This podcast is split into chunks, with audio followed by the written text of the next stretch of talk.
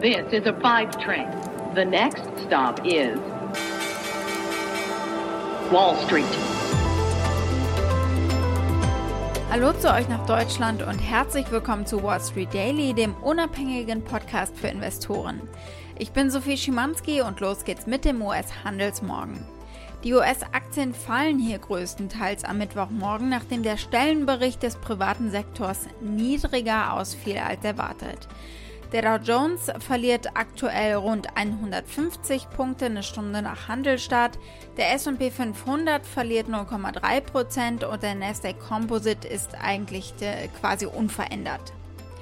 Der Einbruch kommt, nachdem der S&P 500 am Dienstag eine zweitägige Verluststreine beendet hat, um einen Rekordschluss zu verzeichnen und äh, die Gewinne im Jahr 2021 damit auf 17% zu bringen.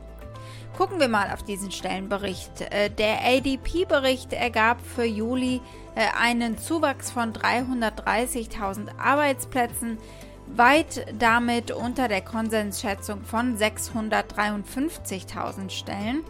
Der Bericht geht dem offiziellen Stellenbericht des Arbeitsministeriums voraus, der am Freitag veröffentlicht wird. Also äh, es ist oft ein Indikator auch dafür äh, gefühlt, wie der eben ausfallen wird, der offizielle. Vor den Zahlen ist noch die gestrige Wende ins Grüne gefeiert worden.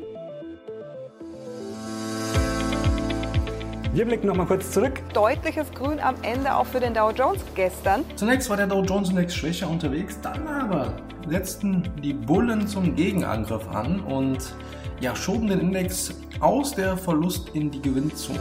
Naja, die Märkte sagen sich, hm, je schlechter die Lage ist in Sachen Corona, umso besser, weil dann die Fed nicht vom Gaspedal gehen kann. Und dementsprechend die Stimmung dort besser als bei uns. Der DAX hat sich gestern eigentlich unterm Strich gar nicht bewegt. Es ist und bleibt das alte Spiel. Ausbruch ja oder nein?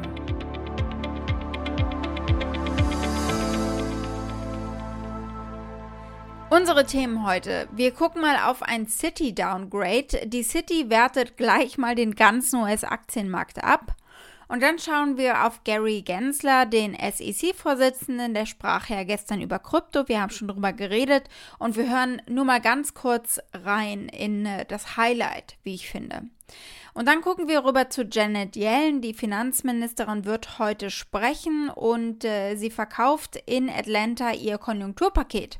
Und wir schauen drauf, was Anleger daran fernab der Politik eigentlich interessieren könnte.